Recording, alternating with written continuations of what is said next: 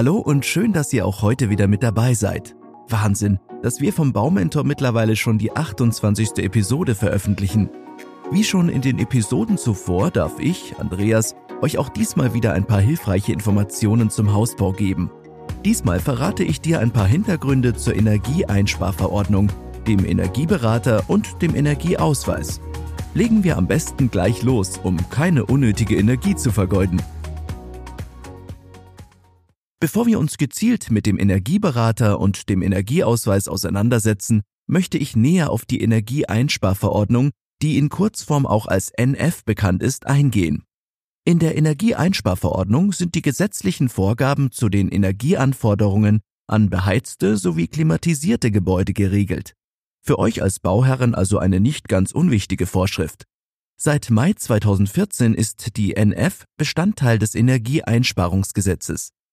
Dieses wiederum bildet die Rechtsgrundlage für verschiedene Verordnungen, die in ihrer Gesamtheit Einsparmaßnahmen rund um die Energie innerhalb von Gebäuden vorsehen. Die Energieeinsparverordnung selbst sieht dabei vor, für jedes Gebäude eine eigene energetische Bilanz zu erstellen. Diese hat zum Ziel, die erforderliche Anlagentechnik wie auch den Wärmeschutz aufeinander abzustimmen. Bestehende Mängel könnt ihr auf diese Weise entsprechend regulieren. Um die Berechnungen sachgerecht vornehmen zu können, dient der sogenannte Jahresprimärenergiebedarf als Grundlage. Er beschreibt die Energiemenge, die innerhalb des Zeitraums von einem Jahr für das Heizen oder Kühlen eures Hauses wie auch für die Warmwasseraufbereitung erforderlich ist. Der Bedarf wird stets im Kontext eines zum Vergleich geeigneten Referenzgebäudes ermittelt. Auch der Transmissionswärmeverlust, also der Verlust von Wärme durch die Gebäudewände, die Böden und die Fenster, ist eine relevante Größe. Es gilt diesen so gering wie möglich zu halten, und genau das erfordert letztendlich eine gute Wärmedämmung. Die zunehmend komplexer werdenden klimapolitischen Anforderungen sorgen dafür, dass das Regelwerk zur energetischen Bewertung von Gebäuden immer umfassender wird. Während ursprüngliche Verordnungen nur einige Seiten Inhalt umfassten, füllen die aktuellen Vorgaben mehrere hundert Seiten. Es ist nahezu nicht mehr möglich, eine energetische Berechnung vorzunehmen, ohne erfahrene Fachkräfte zu bemühen, etwa Ingenieure oder Architekten. Der Gesetzgeber erlaubt grundsätzlich eine systemoffene Umsetzung der vorgegebenen Ziele. Es kommt entscheidend auf die Ergebnisse an. So ist beispielsweise die Verwendung einer Wärmepumpe nicht grundlegend verpflichtend. Sie wird jedoch aufgrund ihrer positiven Werte in Bezug auf den Primärenergiefaktor empfohlen. Selbst die prinzipiell sinnvolle Außendämmung eines Gebäudes ist keine zwingende Vorgabe. Relevant ist hierbei eine ganzheitliche Planung in Bezug auf die Interaktion zwischen der Gebäudehülle und der Anlagentechnik. Die Vorschriften für den energetischen Standard eines Neubaus wurden seit dem Jahr 2016 deutlich strenger. Dies betrifft sowohl Wohngebäude als auch Objekte, die nicht zum Wohnen genutzt werden. Die Vorgaben für ein nach Januar 2016 gebautes Haus unterscheiden sich daher deutlich von den Richtlinien der Jahre zuvor. Kleiner Tipp, haltet beim Bau eines neuen Gebäudes nicht nur die Mindeststandards der Energieeinsparverordnung ein, in diesem Fall wäre mit einer bautechnischen Überholung des Objektes bereits zeitnah nach der Fertigstellung zu rechnen. Finanziell rentabler ist demnach einen Neubau mit einem deutlich höheren Standard zu planen, als zum gegenwärtigen Zeitpunkt vorgegeben, also lieber am Anfang mehr Geld ausgeben, um langfristig mehr zu sparen. Auch Besitzer von alten und damit in der Regel ungedämmten Häusern sind zu energetischen Sanierungsarbeiten verpflichtet. Der Gesetzgeber verlangt hierbei keine vollständige Sanierung, jedoch im Rahmen der NF bestimmte Vorgaben. Es gibt dabei wesentliche Fristen, die es bei euren Planungen einzuhalten gilt. Wenn ihr einen Altbau erwerbt, müsst ihr spätestens 24 Monate nach dem Eintrag ins Grundbuch verschiedene Sanierungsbereiche abdecken. Hierzu zählt die Isolierung von Warmwasserleitungen und Armaturen in ungeheizten Räumlichkeiten, sofern diese Leitungen zugänglich sind. Außerdem müssen geheizte von ungeheizten Räumen getrennt werden, etwa durch eine Dämmung der oben befindlichen Geschossdecken. Auch eine Dämmung des Dachs wird hierbei empfohlen. Die Maßnahmen müssen einen gesetzlich vorgeschriebenen Wärmedurchgangskoeffizienten U-Wert berücksichtigen. Interessiert ihr euch für den Kauf eines Altbaus, so verrät euch der Energieausweis, ob und in welchem Umfang Nachsanierungspflichten für das jeweilige Gebäude bestehen. Auf diesen möchte ich im Folgenden etwas genauer eingehen, insbesondere in Bezug auf den Neubau. Für Bauherren bringt der sogenannte Typenschein viele Vorteile.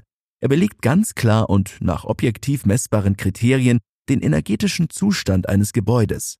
Alle mit dem Energieverbrauch zusammenhängenden Vor- und Nachteile eines Wohnobjekts werden so nachvollziehbar dargelegt.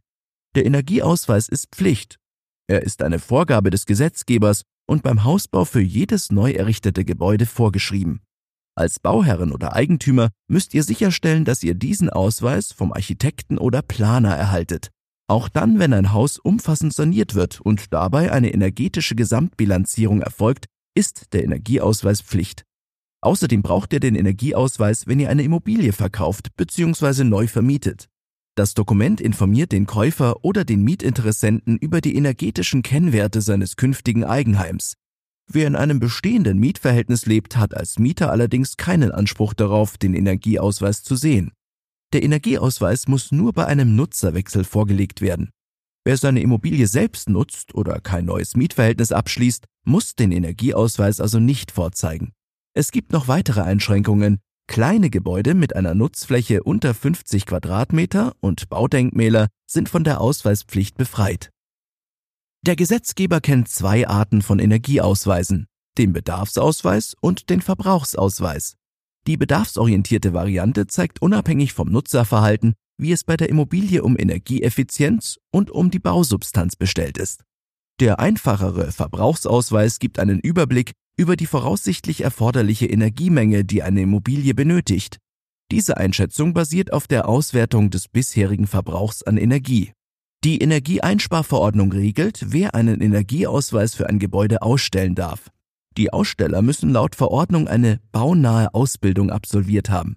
Als Berechtigte gelten zum Beispiel Ingenieure, Architekten sowie qualifizierte Techniker und Handwerker rund um den Hausbau. Sie müssen zudem weitere Voraussetzungen erfüllen und etwa erfolgreich eine Fortbildung zum Thema energiesparendes Bauen absolviert haben. Jetzt bleibt nur noch zu klären, welche Rolle eigentlich der Energieberater spielt. Fakt ist, baut ihr ein Haus, so müssen zahlreiche Voraussetzungen erfüllt und Standards zur energetischen Beschaffenheit des Bauwerks eingehalten werden. Die Energieeinsparverordnung legt wie anfangs erwähnt alle Anforderungen an Technik und Wärmeschutz eines neu errichteten Hauses fest. Sie verpflichtet Bauherren, einen effizienten Energiebedarf des Gebäudes umzusetzen. Der Gesetzgeber stellt klar, dass auch als Bauherren Spezialisten zur Verfügung gestellt werden. Die Verordnung soll zudem Bauherren motivieren, Energieberater in Anspruch zu nehmen und deren Vorschläge und Tipps umzusetzen, da ein Neubau große Anforderungen an die Gebäudehülle und die Technik stellt. Beide Faktoren müssen gleichermaßen zur Energieeffizienz beitragen, wobei die NF Höchstgrenzen an das Gebäude nennt, die bei Planung und Bau umzusetzen sind. Der Energieberater sollte immer ein Spezialist sein, ganz egal ob bei einem Neubauvorhaben die Mindeststandards einzuhalten sind oder ein vollständiges Konzept zur Energieeffizienz für das neu zu errichtende Objekt erstellt wird. Die Tätigkeit des Energieberaters besteht nicht nur aus der Begleitung eines Neubaus, sondern auch der Verpflichtung, die Tätigkeit als Sachverständiger unabhängig auszuüben. Er hat kein eigenes wirtschaftliches Interesse an den Investitionen zum Neubau und der Durchführung von Arbeiten zu verfolgen. Die Kosten für eine Energieberatung hängen vom Objekt selbst und den Leistungen des Beraters ab. Eine vollständige energetische Begutachtung als Vorortberatung richtet sich nach der Zahl der Wohneinheiten. Die Kosten für ein bis zwei Familienhäuser liegen zwischen 450 und 800 Euro, während euch größere Beratungen von mehr als zwei Wohneinheiten mehr als 800 Euro kosten. Durch Zusatzleistungen wie zum Beispiel eine Thermografie können weitere Kosten entstehen. Wie steht es um eure persönliche Energie? Keine Sorge, ich bin so gut wie fertig mit der 28. Episode. Ein paar Punkte zur Energieeinsparverordnung dem Energieausweis und dem Energieberater möchte ich abschließend noch kurz zusammenfassen. Erstens. Die NF regelt die gesetzlichen Vorgaben zu den Energieanforderungen an beheizte sowie klimatisierte Gebäude. Ihr Ziel ist es, den Energieverbrauch in Gebäuden zu senken. Sie ist ein Werkzeug der deutschen Bundesregierung und soll langfristig zum Erreichen der Energiewende beitragen. Zweitens. Der Energieausweis ist Pflicht bei einem neu errichteten Gebäude er ist beim Hausbau nach objektiv messbaren Kriterien ein Beleg für den energetischen Zustand eines Gebäudes. Drittens. Die NF ruft dazu auf, auf Energieberater zurückzugreifen. Er ist nicht nur ein Spezialist in Sachen Energieeffizienz, er überwacht die Umsetzungen und ist für die hohe Qualität der energetischen Maßnahmen verantwortlich. Alles klar? Dann freue ich mich, dass das Baumentor-Team und ich euch bei einem weiteren Schritt zum Hausbau begleiten durften. Schaut gerne auch mal auf unserer Website baumentor.de vorbei. Hier gibt es nicht nur zahlreiche Beiträge rund um den Hausbau, sondern auch sämtliche Links zu unseren anderen Plattformen.